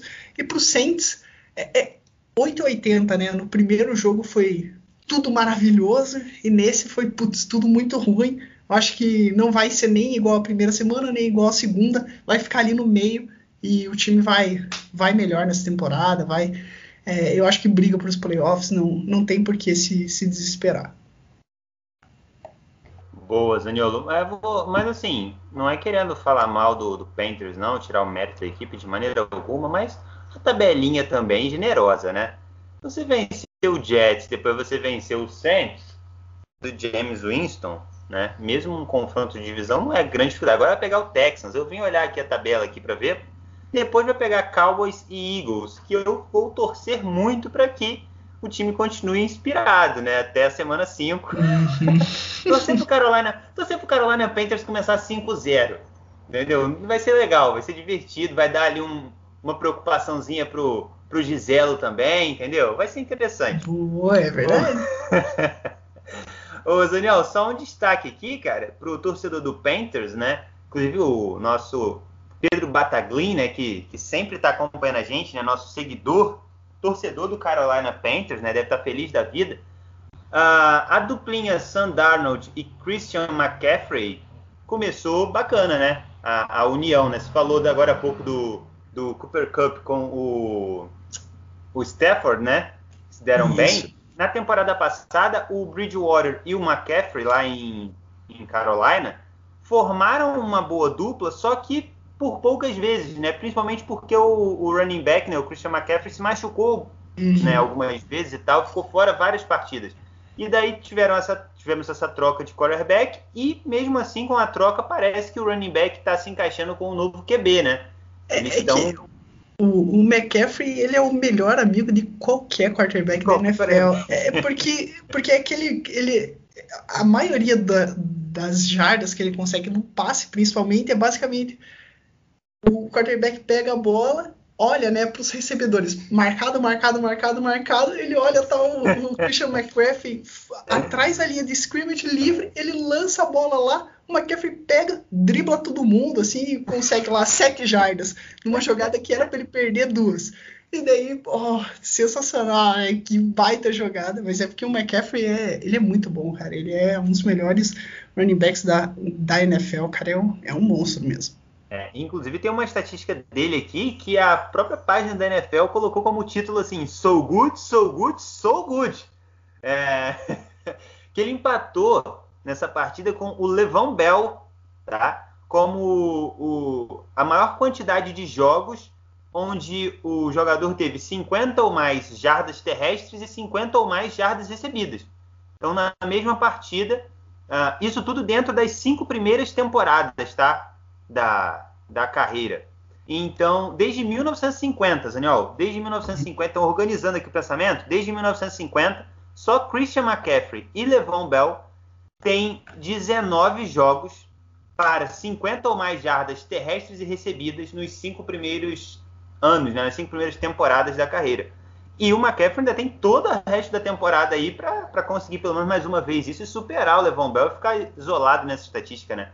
Baita, baita número, né? É, ele é muito completo, cara. Ele é, ele é muito bom. E, e, e se a gente levar em conta, né, o Le'Veon Bell, ele também era um ótimo jogador, mas ele fazia isso naquele time do Steelers, que era uma máquina, com Antonio Brown, é, com uma linha ofensiva muito boa. O Christian McCaffrey faz isso nos times não tão massa assim do, do, Carolina Panthers. Então, ele realmente tá, tá tirando o leite, leite de pedra. de pedra. Exatamente. Boa, boa, muito bom. Bom, fechamos aqui então o primeiro horário do domingão e daí nós chegamos num prime time adiantado, né? Porque a rodada intermediária desse domingo nós tivemos quatro jogos que foram coisa linda e mal sabia o fã da NFL que isso era tudo uma preparação para o que viria no Sunday Night Football, né? Que foi coisa linda também. Mas vamos começar aqui falando da vitória do outro invicto na. Ah, não, tem mais um invicto aqui que eu esqueci de falar da, da NFC, que é o Arizona Cardinals. Nós vamos começar exatamente por ele. Arizona Cardinals 34 a 33 para cima do Minnesota Vikings, uh, que também está invicto ao contrário, né? Nenhuma vitória na temporada até aqui. Zaniol, que jogo louco, hein? Insanidade pura uh, desde o primeiro minuto, né? Big play do Kirk Cousins e, enfim, loucura total. Ah, esse é o famoso jogou como nunca, perdeu como sempre, do nosso querido Minnesota Vikings. Porque, Exatamente. meu Deus do céu, cara, quem viu esse jogo, né? É, pareceu um jogo completamente diferente do que aquele contra o Cincinnati Bengals. O Vikings foi muito melhor. É, o Kirk Cousins jogou melhor, teve mais play action, conseguiu é, passar melhor a bola. O, o Dalvin Cook correu, correu muito bem com a bola. Mas, como eu falei, né, jogou como nunca, perdeu como sempre. Na hora do vamos ver, o nosso incrível kicker, eu vou pegar aqui o nome dele porque eu vou ter que citar o, o, coitado do é Joseph, eu quero pegar o, o sobrenome, o nome completo dele, O porque do do Minnesota, Minnesota Vikings, Vikings. que espalhada de farofa que ele deu, o Greg Joseph. É o Joseph. Isso. Greg Joseph. Então, o, o, que, Greg o que é importante a gente falar é que antes dele perder, pra gente deixar o pessoal aí de casa é, entender perfeito o que aconteceu, né? É, o, o Arizona Cardinals estava vencendo 34 a 33. O Kirk Cousins pegou a bola, foi levando, levando, levando, chegou para um field goal de 37 jardas, que é um field goal para kicker da NFL é tranquilo. Para você ter uma noção, o extra point é 33 jardas, então é quase um extra point na, na NFL. 37 jardas com 4 segundos faltando para acabar o jogo, era fazer o field goal e correr para baixo, correr para galera, vencia o jogo. O cara conseguiu a proeza de errar esse field goal. Foi muito parecido com um jogo que teve nos playoffs. Não lembro que ano que foi, mas foi Seattle Seahawks e Minnesota Vikings. Acho que foi em 2015, na temporada 2015, que o, o- era a mesma situação. O, Vikings só precisava de um field goal e era mais curto ainda que esse do, de 37 jardas para vencer a partida de playoffs contra o Seattle Seahawks. O Blair Walsh na época errou o field goal, chutou para fora. E o Minnesota, o Minnesota Vikings gosta de perder esses jogos de maneira. Teve o, o milagre de, de Minneapolis que eles venceram contra os Saints, mas eles gostam de perder esses jogos. É, putz, mais uma derrota. E detalhe, né? Ele errou um extra point, então se ele tivesse acertado esse extra point, ele, ele podia errar que ia pro overtime de qualquer maneira, né? Então, putz, a derrota, nesse caso, tá no colo do, do nosso querido Greg Joseph. Mandou mal demais. É, e sabe o que é mais irônico, assim, né? Até para ele mesmo, né? E para o torcedor do Vikings, é que ele acertou um field goal de 52 jardas, né? No finalzinho da primeira etapa, né? Ah, o jogo começou bem insano, como, como nós já falamos, e, e o Vikings chegou a colocar aí 21 a 7 no placar, né? 20, 21 não, 20 a 7 no placar. É, mas o, o Cardinals conseguiu ali uma reação ali, virou para 21 a 20 e no finalzinho do, do, do primeiro tempo nós tivemos ali loucuras, né? Porque o Cardinals virou para esse 21 a 20, aí com 25 segundos no relógio, o Vikings foi lá e anotou esse field goal longo aí de 52 jardas com o Isso. Greg Joseph, né? Isso. fazendo, colocando 23 a 21. ah, e aí depois ele perdeu um de 15 jardas mais fácil, né? 37, né? No Que final da loucura, né? partida para vencer o jogo. Que loucura, cara. Loucura É, demais. quando a pressão bate é foda, né? E É. tem que falar que tem o Matt Prater, que é o kicker do Arizona Cardinals, Esse ele, merece parabéns. é, então, ele tem o recorde, o, o chute mais longo da história da NFL é dele, quando ele jogava no Denver Broncos, que tem altitude, né, ajuda. O kicker, ele meteu um de 64 jardas e nesse jogo ele meteu um de 62, Aham. mostrando que não foi sorte, o cara é bom mesmo. Não, foi justamente logo depois que o Joseph fez esse do 23 a 21 para ir para o intervalo. Uhum. O Cardinals tinha menos de 30 segundos no relógio, mas aí eu queria até destacar isso aqui, cara. Esse time do Cardinals, ele, claro, você começa 2-0 e tal, né? Ganhou do jeito que ganhou do Titans, ganhou com essa conspiração, né, do, do da, da futebol aí para vencer esse jogo, dá uma empolgada, né? Até em quem não é torcedor do Cardinals, como é o meu caso. Mas, cara, esse time do Cardinals, ele passa, assim, uma ótima impressão, né, nessas primeiras duas semanas. Uhum. E, e uma das ótimas coisas que eu pude reparar é a ousadia do time. O time joga muitas vezes no limite, assim, tipo, no limite da, da, da lei. se, se extrapolar mais um milímetro, um centímetro, vai dar tudo errado. É uma interferência, é um turnover, é, sei lá, perde o jogo. Mas é- essa ousadia para um time que quer ser vencedor, que quer chegar num título, eu acho que é necessária, né, Daniel? Então, assim como ontem, assim como ontem, daqui a pouco a gente vai falar melhor, foi o Ravens, né, para vencer o jogo. Então, essa ousadia é importante. E o Cardinals pegou a bola com, com menos de 30 segundos para ir para o intervalo. Muita gente iria ajoelhar e vamos pro vestiário, vamos tomar um, um, um Gatorade ali, fazer um negócio. E o time não, vamos para dentro, entendeu? Vamos para dentro, vamos tentar pelo menos um field goal que a gente vai ganhando. E daí o time chegou numa condição de field goal que nem é tão normal, né? Mas pro, pro Prater é. Uhum. Botou a bola lá de 62 jardas, o cara mandou um petardo, Zaniol. Mas olha, é até bonito de você ver o lance, tá? Que o cara mandou um chute, assim, você percebe o cara fazendo força na hora do que ele bateu. a bola sai diferente. E aí mandou lá dentro do Y, cara. Linda jogada, linda. Linda jogada. É isso. Uh, mereceu, mereceu a vitória a equipe do Cardinals pela, pela ousadia. Uh, outra questão da ousadia também dá para a gente falar para o quarterback, né? O Kyler Murray, que lançou duas interceptações, mas passou para 400 jardas exatas, três touchdowns, conseguiu algumas big plays muito incríveis, plasticamente falando, né? Visualmente falando.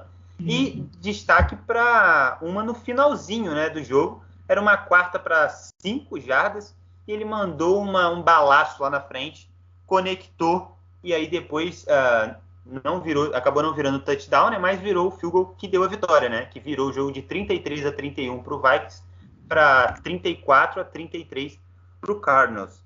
Uh, ele é falar. muito bom, né, cara? O Kyler Murray é muito bom e ano passado eles só não foram para os playoffs porque ainda ficaram bem próximo de ir, né? Ficou, quase foram, mas foi o Bears mas o, porque o Kyler Murray se machucou no meio da temporada e dele machucado ele não conseguia fazer essas jogadas maravilhosas que ele faz sair correndo, driblando todo mundo tal. Mas o Kyler Murray é, é espetacular e, e, cara, esse time do, do Arizona Cardinals tá, tá, tá azeitadinho, né? Cada ano que passa eles vão lá, investem um pouco mais, trazem um jogador bom, é, draftam algum jogador para ajudar na defesa e agora tá com um time bem completinho, assim. Acho que ainda não é um dos favoritos, mas se o Kyler Murray é, jogar num nível de MVP, eles podem fazer barulho aí nessa divisão da, da NFC Oeste. Boa, boa. É, como você já destacou no, mais atrás no nosso podcast também, ele tem um recurso da corrida bem interessante, né? Vai para uhum. cima, tem um gingado, né? Tem uma, uma salsa ali especial, o menino Kyler Murray. Só dois últimos destaques, a partida mudou de, de, de, liderança, né? Mudou de mão sete vezes ao longo do jogo, bem equilibrada, bem divertida. E um, último detalhe é com relação ao narrador da, da transmissão americana, né? Para o momento final ali, onde o Vikings perde o, o field goal da vitória. Uhum. Porque quem tinha os direitos de transmissão lá nos Estados Unidos era a Fox, né? E o narrador gringo, ele simplesmente aloprou, assim. Eu vou tentar reproduzir mais ou menos como é que foi. Mas ele, basicamente, ele tá falando aquilo ali normal que todo narrador falaria naquele momento, né? Ah, o Vikings está com field goal para vencer, 37 jardas, não é uma missão tão difícil. Ah, não é um, é um field goal ah, ok. E daí o cara do Vikings vai lá, dá uma butinada, né? E manda para fora. Quando ele vê que a bola vai para fora, ele se desespera totalmente. Ele. Ah! Unbelievable! The Cardinals survive! muito, muito, bom, cara. cara. muito bom. Quem quiser é, ver o original dessa, dessa cena, vai no YouTube oficial da NFL, cara, que tem lá o, os highlights né, da partida são bem legais, até bem completos. E daí no highlight desse jogo tem, cara, esse momento. Eles inclusive colocam um replay. Isso! De tão bom que é. Foi tão bom a narração que eles passam duas vezes seguidas o é. cara errando o field goal. Porque eles querem ouvir o cara gritando daquele jeito duas vezes. Porque, cara, realmente, lá, lá no. A gente tá acostumado, né? Com o Romulo Mendonça, com o Everaldo Marques, os caras metendo maluquice aqui. Lá, cara, é muito blazer. O cara, tipo, oh, remissa. É, é muito podre, tá ligado? Tipo, e daí, quando o cara dá uma despirocada dessa, a galera curte. cara, foi muito bom. Eu achei sensacional a narração do cara. É... o Cardinal Survive foi muito engraçado. Vai, vamos lá, vai. Uh, vamos prosseguir aqui porque tem outros bons jogos nessa faixa etária. Vamos agora para o último invicto da, da NFC. O Tampa Bay Buccaneers, o, o Tom Brady Buccaneers, é... tá 2-0 também o time do Giselo, 48 a 25 para cima da Atlanta Falcons.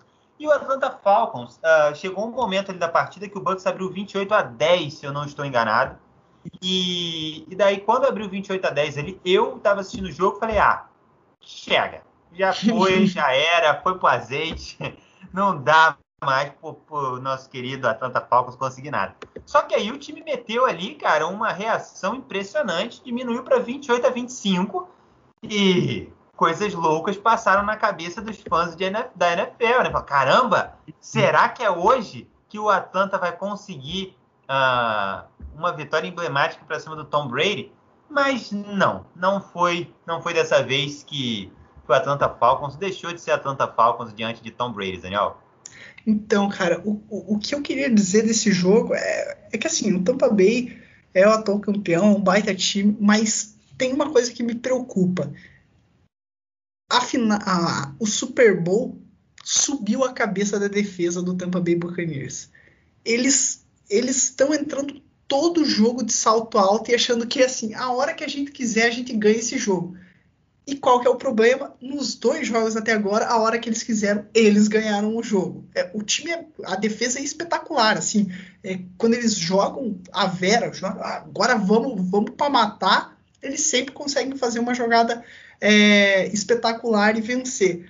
O, o, meu medo é que eles não consigam fazer isso é, contra, contra times mais fortes, ou tem um jogo que eles não consigam fazer isso e daí você ficar dependendo do Tom Brady sempre, tem vezes que ele não vai conseguir é, salvar você, mas o time do, do, do Tampa Bay, a defesa principalmente, tá precisando uma chacoalhada, assim, tipo, ó, vocês são muito bons, mas, pô, tem que jogar sério, né? Tem, tem uns jogos, assim, que os caras estão, ah, tá, tá tranquilo, a hora que a gente quiser, a gente vai lá e vence esse jogo. E nessas duas primeiras rodadas deu certo, mas não, não gosto dessa tática aí para a temporada toda. O Tampa Bay tem que, tem que dar uma focada, né? Boa, boa, boa observação essa sua, hein? Eu concordo 100% aí com você. Ah, até por, por, conta daquilo que eu falei mais cedo, né? Que assim, é o atual campeão, beleza, mas está longe de ser uma barbada, né? Vencer é. os jogos, né? E vencer a, a, a liga como um todo, né? Então tem que ficar meio que tem que dar uma chacoalhada, tem que dar uma, né, acordar para a vida aí. Uh, principalmente em jogos grandes, né? Porque assim, também o Bucks não enfrentou nenhum bicho papão ainda, né? Uhum. Pegou o Cowboys na primeira semana, que é um time honesto, fez um bom jogo, né? Deu trabalho uhum. ali até, o, até a campanha final, né? Mas estava vencendo, inclusive, né? O Brady comandou ali a campanha da virada, né? No, nos instantes finais.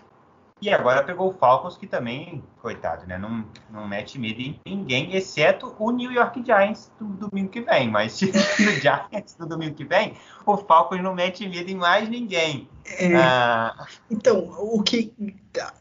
o torcedor do Falcons, né? No primeiro jogo contra o Eagles, os caras tomaram um pau, só fizeram seis pontos, tomaram mais de 30 pontos, 32 a 6, né?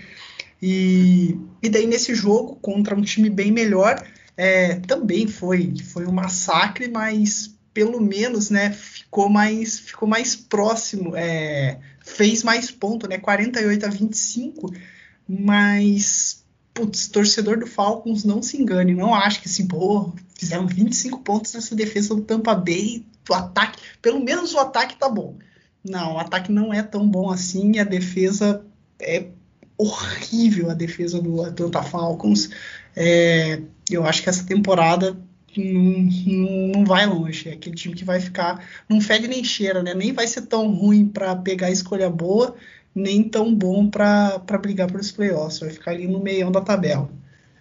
É, não se engane também o torcedor do Giants, tá? Contra o Giants no domingo que vem, a defesa do Falcons vai ser um primor. O Matt Ryan vai passar por uns 5 touchdowns e é isso. O Falcons vai vencer a primeira partida no domingo que vem. É... Ô, Daniel, só para fechar aqui, uma, uma estatística bem bacana para o Tampa Bay Buccaneers, porque eles venceram o nono jogo seguido, né, incluindo aí o, os playoffs, né, o nono jogo seguido marcando 30 ou mais pontos em cada uma das vitórias. E essa é a maior sequência da história da NFL, né? A equipe conseguiu essa marca aí, bem legal, né? Bem difícil também. Parabéns aí para a equipe que Uh, olha o efeito Brady Boy aí, hein? Uhum. Quem diria, hein? uh, que, esse, que esse recorde seria do Bucks há, sei lá, dois anos, três anos atrás, né? Bem isso. E, e, cara, o, o, Tom Brady, ele é espetacular, tá destruindo, né? Já fez nove touchdowns em dois jogos, mas, cara, tem muita opção. O ataque é muito forte. A linha ofensiva dá, dá, dá é, tempo para ele. Os running backs são ok, mas até gosto deles, do Ronald Jones e do Leonardo Fournette, mas passando a bola, ele tem muito, muita opção para passar. No primeiro jogo, o Mike Evans quase não apareceu, nesse ele já destruiu 75 jardas, dois touchdowns. O Antonio Brown, que no primeiro jogo destruiu, nesse só teve um, é, uma recepção para 17 jardas. É, tem tanto jogador bom que nem precisa aparecer todos num jogo para o Tom Brady ter tipo, muitas jardas, então fazer muitos pontos. Então, cara, o, o, o time do Tampa Bay Buccaneers é muito completo no ataque, principalmente. Só para fechar, uma estatística não tão legal do Matt Ryan, que passou para 300 jardas nessa partida. E essa é a 36 vez na carreira do Matt Ryan que ele passa para 300 ou mais jardas e perde o jogo. É porque só carreira... o Drew Brees. É, só o Drew Brees tem mais, tá? Jogos com 300 ou mais jardas perdidos.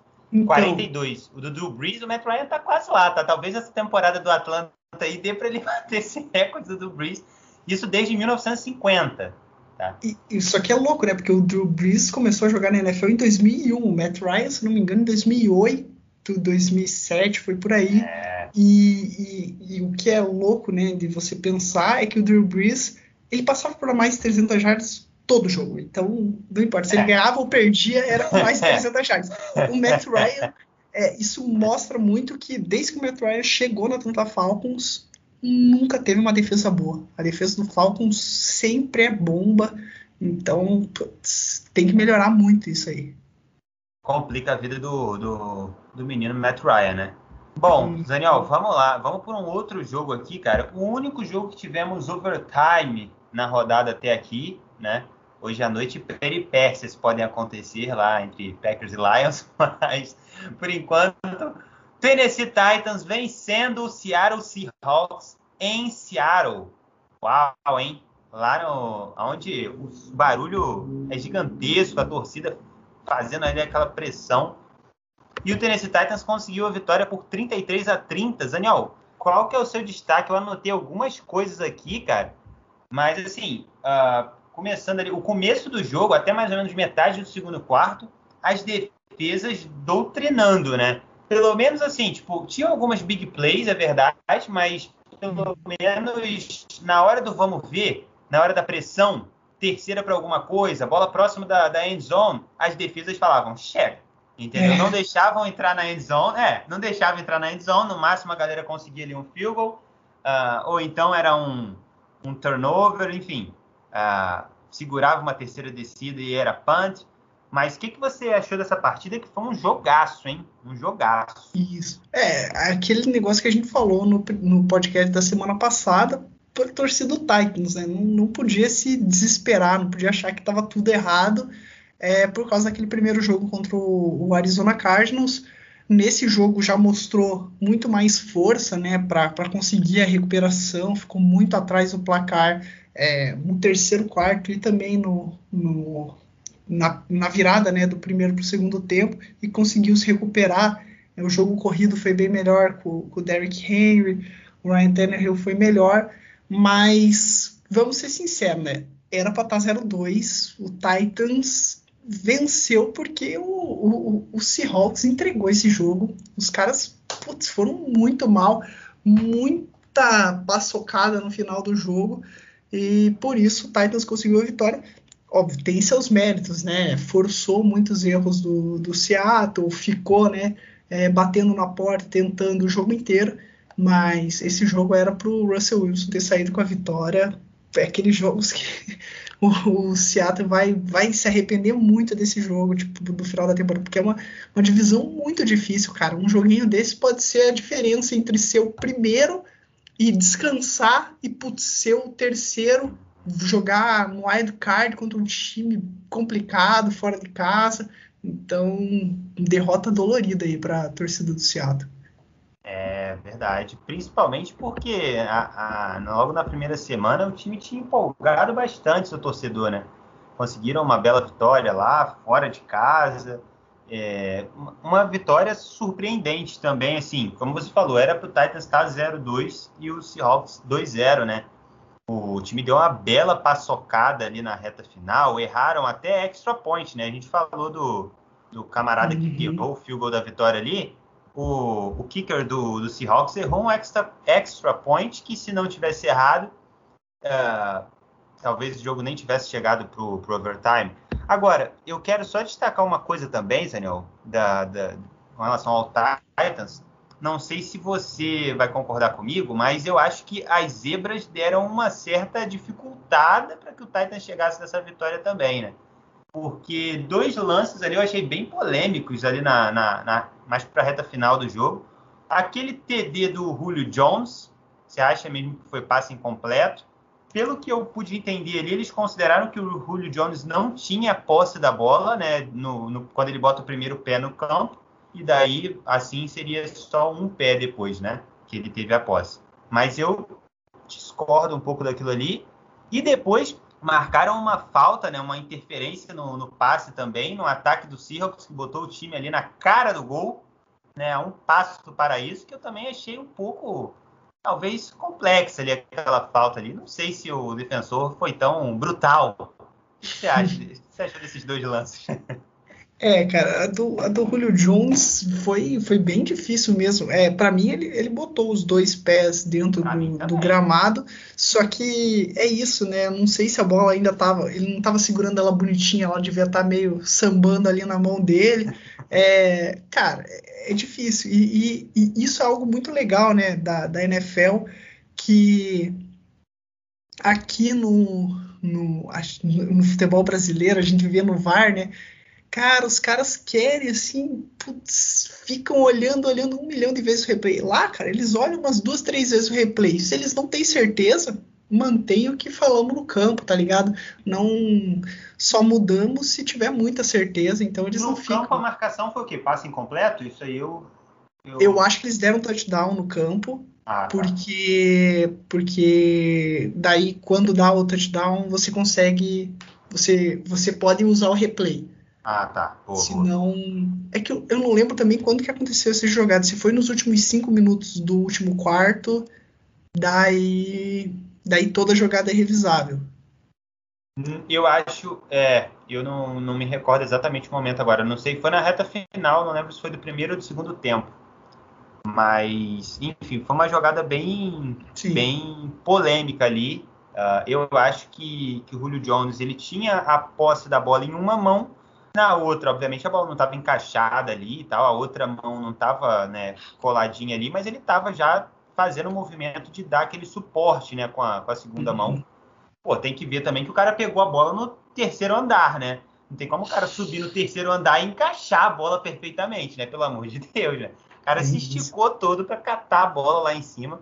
Ah, e daí ah, as zebras acabaram falando que não, passe incompleto, que acabou né, deixando. Isso, essa campanha não, não confirmou TD, né? Acabou um TD virando field goal para a equipe do, do Tennessee Titans. Isso. Ah, bom, mas como você falou, né? O time do, do Seahawks chegou a estar tá vencendo por 24 a 9 e depois por 30 a 16, né? No último período. E uhum. acabou ainda cedendo ali um empate, depois uma virada no overtime. Deu um vacilo grande ali a equipe mandante. É, bom, Zanel, mais alguma consideração desse jogo ou posso passar para o próximo? Eu acho tá. que era, era isso, né? O que, que uma ótima vitória pro, pro, é, pro Tennessee Titans e putz, aquela, aquela derrota doída pro Seattle Seahawks, mas é isso, o time mostra, mostra a sua força, assim, vai, vai brigar pro playoffs com certeza, é um dos grandes times da, da NFL. Boa. É, só pegando o gancho do que eu falei no último jogo, quem quiser ver os melhores momentos dessa partida também lá no YouTube oficial da NFL, vale a pena, tá? Foi bem legal. Esse, esse, o highlight desse jogo são quase 16 minutos, tá? É bem completo, tem muitas jogadas de impacto visual que você vai gostar de ver. Os os QB sendo pressionados. Teve um sec no Ryan Tannehill, foi coisa linda. Não vou lembrar agora o nome do, do, do jogador do Seahawks que, que conseguiu o sec, mas assim, foi coisa sensacional. Ele invadiu as trincheiras do Titans e amassou o Ryan Tannehill. Não deu nem e... tempo de, de respirar. Uhum. E se falou que foi a primeira derrota do, do Seahawks é, quando estava vencendo por é, dois dígitos de, de pontuação no, no, segundo tempo desde 2015, né? É bem raro isso acontecer. É um time que, quando abre liderança, normalmente vence o jogo. Ontem eles vacilaram e perderam essa. Perfeito, perfeito. A, a última derrota em 2015 foi para o Panthers, 27 a 23. Hum. Ó, para a gente fechar esse horário da tarde, já estamos chegando na reta final também do nosso episódio. Dallas Cowboys 20 a 17 para cima do Los Angeles Chargers. Outro jogo lá na, na costa oeste, né? O jogo uhum. foi em LA. E com presença ilustre, tá, Zaniol, nesse jogo, tá? Você sabe quem que tava lá no, nos camarotes desse jogo? Nesse jogo, não. Não. Não sabe?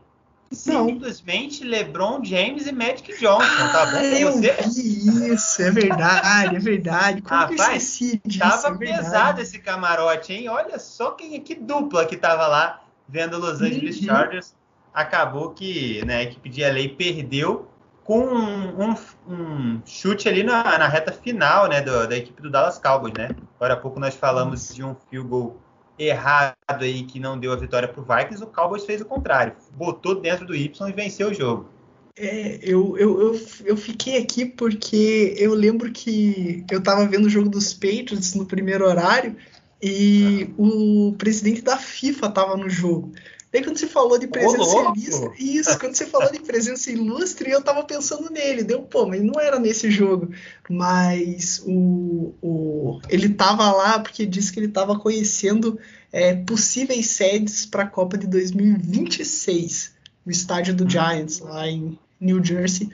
Por isso que tava presente. Mas, pô, quem é presidente da FIFA perto ah. de Magic Johnson e LeBron James, né?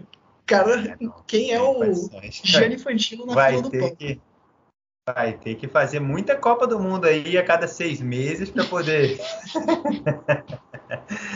uh, tá, tá, a Copa do Mundo aí é notícia exclusiva, tá? A Copa do Mundo a cada dois anos agora vai ter um jogo de futebol americano na abertura. Você só viu, você viu o primeiro aqui, hein? Ei, como é que é o, o Richardson mandou ô careca no Catar? No Catar? Ô, careca, ano que vem é no Catar. Ano que vem é no Catar. É. E o kickoff vai ser batido pelo pombo. ai, ai, muito bom. Um momento aqui completamente de devaneios do podcast. Show de bola. Gostamos muito. Mas, Daniel, e aí? Alguma coisa sobre a vitória do Dallas Cowboys? Então, é... não liga, não. Dallas Cowboys, na verdade, sim, a gente pode ignorar esse jogo se você quiser por mim tudo bem, a vitória completamente desnecessária aí do Dallas Cowboys. Não, mas eu, eu preciso falar desse jogo que, coitado de Dak Prescott e do Justin Herbert, é, esse jogo eu vi ele e foi muito ruim. Foi um dos piores jogos. é, mas eu, eu, vou explicar o porquê. Esse jogo era para ter sido frouxo, uns 42 a 48. Era para ter saído muito ponto desse jogo. O que, que aconteceu? Os dois times fizeram mais muita falta. Então, era assim: Justin Herbert pegava a bola, pum, passe maravilhoso de 30 jardas. Não, não, segurada, volta, primeira para 20. Ah, daí o cara ia lá e fazia um passezinho de 5 jardas. Então, cara, deve ter tido umas 15 jogadas nesse jogo que era, putz, Dak Prescott saiu driblando todo mundo. Nossa, que jogada maravilhosa. Não, não, volta tudo segunda para 18 agora, não é mais um touchdown. Então, os times muito mal treinados. É, se, se ter essa quantidade de falta em playoffs, os dois vão perder os jogos. E, e, os dois ataques são maravilhosos. Os times são muito bons, mas teve muita falta nesse jogo, acabou estragando o espetáculo. Mas ótima vitória do, do Cowboys, né? Que perdeu semana passada no finalzinho por causa do field goal. Dessa vez venceu no finalzinho, fora de casa contra o Chargers. Ótima vitória. Mas os dois times têm que rever isso das faltas. Foi muita falta. Foi bem ruim o jogo por causa disso, das faltas. É, isso é uma coisa que eu tenho reparado, assim, também de uma maneira geral nos jogos que eu, eu tô assistindo. Alguns times exagerando aí na, na uma força desproporcional e fazendo uhum. muitas faltas mesmo. E, assim, isso é um, um problemaço, né? Porque você cometendo faltas assim, desse jeito, como você falou, num, num jogo de playoff você não vai conseguir nada. Tá entendendo? É, é ótimo. Então, Hein, Caligari, eu tenho as estatísticas. O Pô, Cowboys teve oito faltas para 76 jardas e o Chargers, incríveis 12 faltas para 99 jardas. Então os caras deram um campo inteiro pro, pro Dallas Cowboys de, de falta. Não tem como vencer, né? Com 12 faltas para 100 jardas. O, tá de brincadeira. O, o Chargers mandou muito mal. É, verdade. Bom, vamos lá então para a gente encerrar o nosso podcast. Faltou, falta a cereja do bolo, né? Um jogaço ontem no Sunday Night Football. Minha Nossa Senhora, que jogo! O Baltimore Ravens vencendo o Kansas City Chiefs 36 a 35. Um pontinho de diferença, assim como foi o jogo da noite de abertura da, da semana 2, né? Lá Washington 30 a 29 no, no New York Giants. Um pontinho de diferença também e o Lamar Jackson lavando a alma, né? Não tem essa história de que eu não ganho do Pat Mahomes, não, né? Engraçado até que, assim, para mim, eu sempre, eu sempre tenho isso em mente, tipo, nunca um time vai perder sempre ou vai, né, ser, ser freguês sempre. Sempre você vai vencer, né? A gente nunca sabe quando isso vai acontecer, né? Mas isso vale tanto para times ruins, por exemplo, uh, pegar um exemplo nosso aqui local, a Chapecoense até esses dias não tinha vencido nenhuma partida no Brasileirão. Óbvio que ela não ia terminar o campeonato sem vencer nenhuma partida, né? Uhum. Uh, venceu fora o Bragantino até de maneira surpreendente para muita gente. Então, óbvio que isso vale também para o Lamar Jackson e o Ravens. Né? Eles não iam perder todos os duelos contra o Mahomes e o Chiefs. E daí chegou a primeira vitória agora, né, Zaniol? E aí, o que, que você tem a falar sobre esse jogo? É, até porque o, o, Ravens, cara, é um time muito bom. Eles estão sofrendo com muita lesão nessa temporada, mas é um baita time, né? Não é um, é um time que, que, que antes das lesões era um dos candidatos a título, né? Desse de, da AFC. É um baita time. O Lamar Jackson também é um grande jogador. É, a galera pega muito no pé dele porque acho que a galera é meio maluca, né, cara? Os caras querem que ele é um dos melhores corredores da história da NFL, não só como quarterback. Como quarterback, ele é disparado o melhor corredor. Mas como jogador em si, cara, é um dos melhores corredores da história da NFL. E de cara, queriam que ele fosse, além do melhor corredor da história da NFL, que ele passasse a bola igual o Patrick Mahomes, mano caras queriam que o Lamar Jackson fosse jogador de videogame, que ele fizesse 700 pontos todo jogo. É, não, não vai rolar. E nem acho que ele é tão ruim passador como muita gente passa, né? É, tem gente que acha que ele, nossa senhora, é um quarterback horrível passando a bola. Não acho que seja tão ruim assim. E, cara, o que ele fez, principalmente naquela quarta para um, eu acho que foi brilhante, né? Por que, que eu vou mandar a bola de volta pro Mahomes? O cara só precisando de um field goal para virar o jogo. Tá louco, né? Se eu tenho o Lamar Jackson no meu time, eu que vou correr com a bola com ele e garantir a vitória. Então, o, o Ravens tá, tá de parabéns. É, cara, vitória muito importante. Começar 0-2 a temporada ia ser putz, pesado com todas essas lesões. Agora o time tá 100% vivo, né? 1-1, venceu do Chiefs, que é o bicho-papão. Agora os caras tão, tão gigante. Lamar Jackson conseguiu a vitória, primeira, primeira derrota da história do, do Patrick Mahomes em setembro, primeira interceptação dele também, primeiras muitas coisas aí pro Patrick Mahomes. Um jogaço, foi, putz, bom demais ontem. É, bom demais. E é legal isso daí que você falou, né? Que assim, pro Lamar Jackson tivemos também né, lavada de alma. Por Mahomes também tivemos algumas coisas negativas, né? Primeira interceptação em setembro, primeira derrota em setembro, primeira derrota para o Lamar. É... Algumas, alguns pontos negativos aí para o menino Pat Mahomes. O, o Zaniel, eu queria falar só uma coisa, que o. Eu não sei se você percebeu, mas o Lamar Jackson meteu Ele não meteu o passe estrelinha que nós cobramos como regra da liga para o Pat Mahomes. Mas ele mandou o TD estrelinha, tá? Não sei se uhum. você pegou isso daí durante o jogo.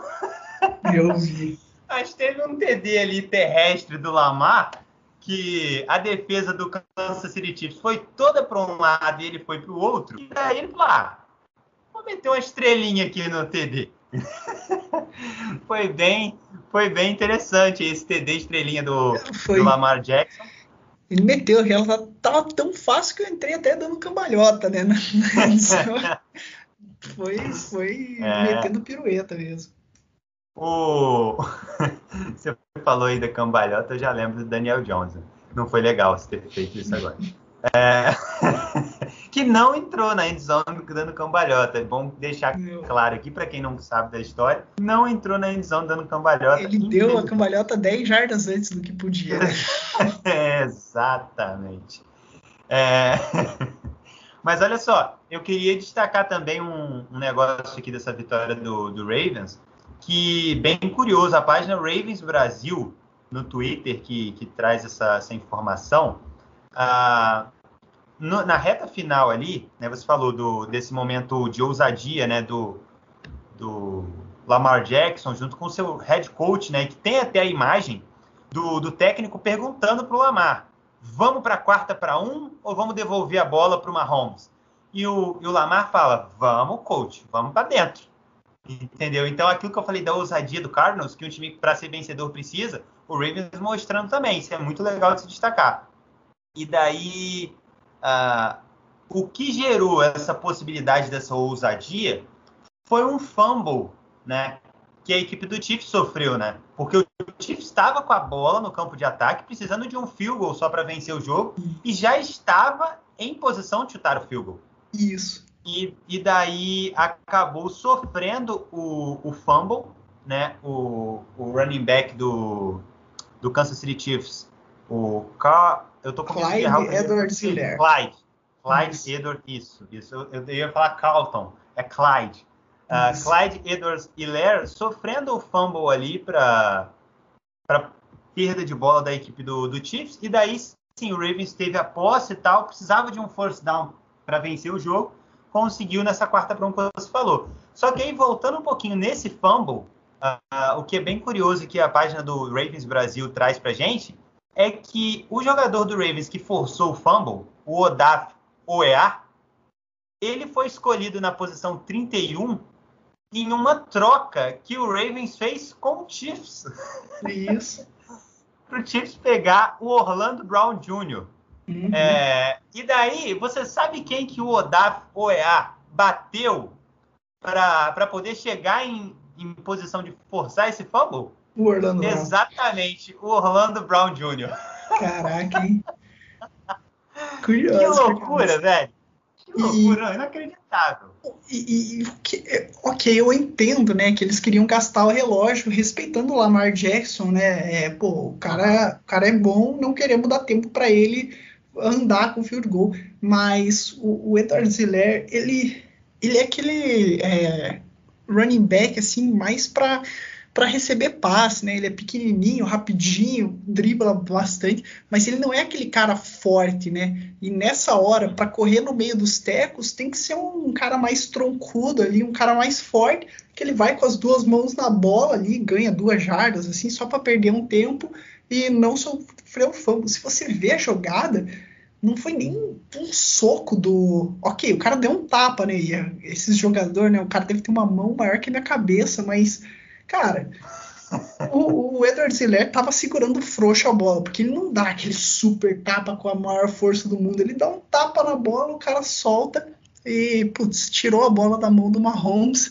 É a única chance de, de vencer o Kansas City Chiefs, né? Daí fizeram isso e o, o, o Ravens aproveitou, mandou bem demais. Boa. Ô, Daniel, alguma última consideração aí sobre essa partida ou sobre a semana número 2 ou podemos fechar a casinha?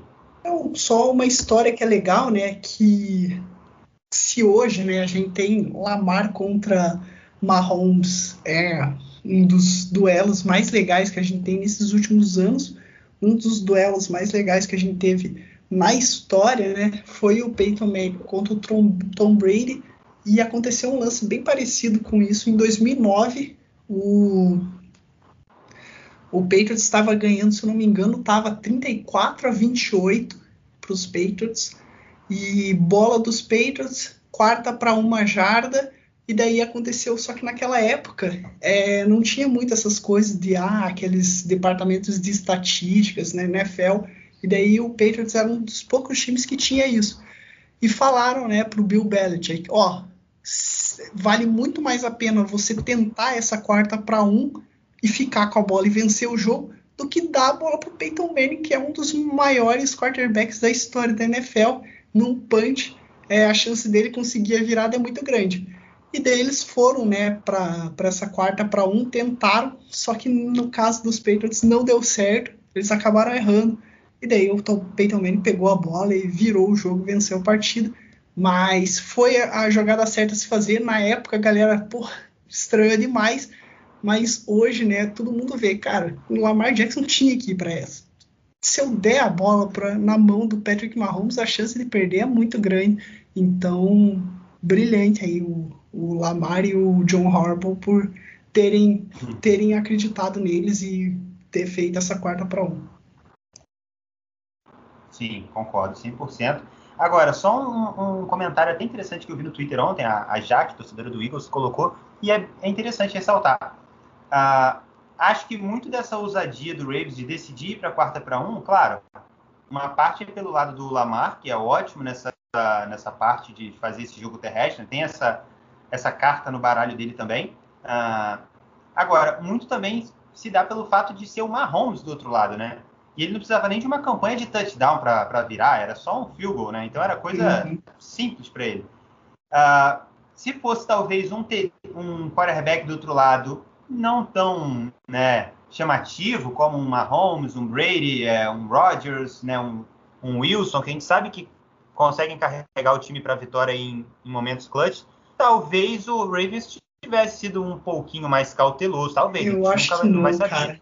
Eu então, acho é, no que... caso do Ravens, não por conta do Lamar, né? É, eu Mas... acho que a marca do Ravens é essa confiança é, que o Harbaugh tem no é, Lamar e eles vão para muita quarta descida. Eu acho que não importa qualquer, qualquer que fosse o outro, o outro quarterback do outro lado, eles iam tentar essa jogada. É, eu acho que só, só se fosse quarta para seis, um pouco mais longe, daí eu acho que eles seriam mais cautelosos. Mas quarta para uma, eu acho que eles iam para dentro contra qualquer um. Eu acho que se fosse o Daniel Jones do outro lado, eles davam a bola pro Giants, ainda davam mais uns três minutos no relógio aí. Bota aí mais uns três aí pro Daniel Jones aí, que não vai fazer nada. Ainda vai sofrer um fumble que a gente vai recuperar e retornar pra Enzo.